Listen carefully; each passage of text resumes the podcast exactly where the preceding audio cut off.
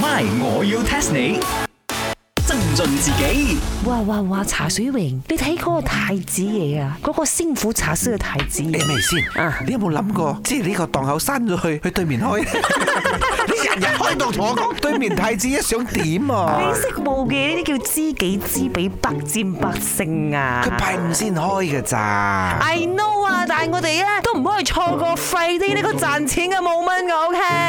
緊要等我哋去傾下偈，我幫你做下呢個針先你，OK？去誒，what's your name 咗啊？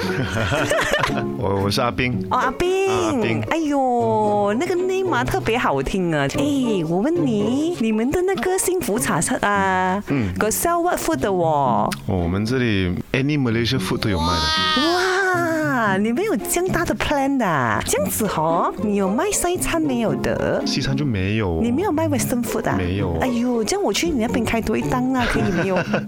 欢迎你来。你嘅辛苦茶室啊，if got my chicken chops 啊，一定啊，客似云來啊！美女卖什么都一定好卖的。哇！呢番説 話就未必喎。你睇下我間鋪頭，自從有咗呢兩檔嘢，其他檔走晒冇相干，我日日喺度拍烏蠅啊！你傻啊！你知唔知啊？我哋幫你賺幾多錢啊？But then 啊，come back to 呢一個啊，chicken chop 啊，唔係，我要 test 你。 test test test test test 你們知不知道啊？雞扒 chicken chop 到底是什麼 country 發明的嘞我觉得应该是美国啊， ？Why？因为美国都是很多 innovation 这样子嘛，他们做很多创新的东西。哇！你睇下啦 Innovation ，people 啊，係咩意思太子爺啊，講嘢都唔同啲啦，innovation 都出埋嚟啊！你知咩意思咩？你唔知，等我同你講，好有創意，好創新啊，要 y 哦， But then 啊，still wrong 啦。嗱，你話牛扒啊、羊扒啊，嗰啲係外國嘢，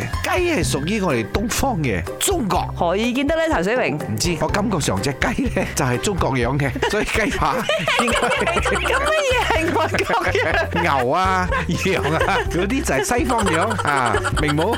？I don't understand 啊！錯啦！啊，我记起来了，我的阿公曾经跟我说过，这个鸡扒是我们海南人发明的，而且还是来到马来西亚的海南人。有咩可能咧？哎呀，你咁講，遲啲變新加坡噶啦，我哋乜鬼嘢都認係自己嘅，冇搞啦！嗱，茶水榮，你説話唔好講到咁大聲呢集先幾時出啊咯？我翻到嚟咯，多謝。 答案係叮叮叮，correct。馬來西亞係呀，啊哇！呢、個阿炳太子嘢哦，人長得帥哦，要聰明哦。嗱，雞扒咧個 origin 你要追溯翻去英國殖民時期，但係他們包括海南人在內嘅大量華裔都來到馬來半島，and then 啊，那時候很多的那些 position 啊，都已經是不人滿了的，所以哦，海南人就跟着英國人一起做這個 chef，还有做園丁，and then 啊，那個世界啊，經濟就大蕭條，很多 Malaysia 的餐廳哦都被逼要關閉嘛。那個時候呢，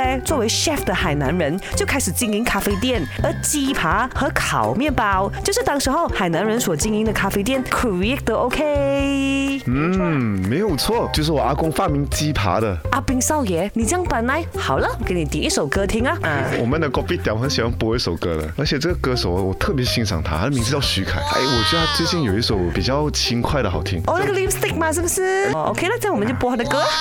My，我要 test 你。茶水榮、林德榮飾演，雞凡欣、顏美欣飾演，西餐廳 Emily Poon 潘碧玲飾演。今集已經播放完畢。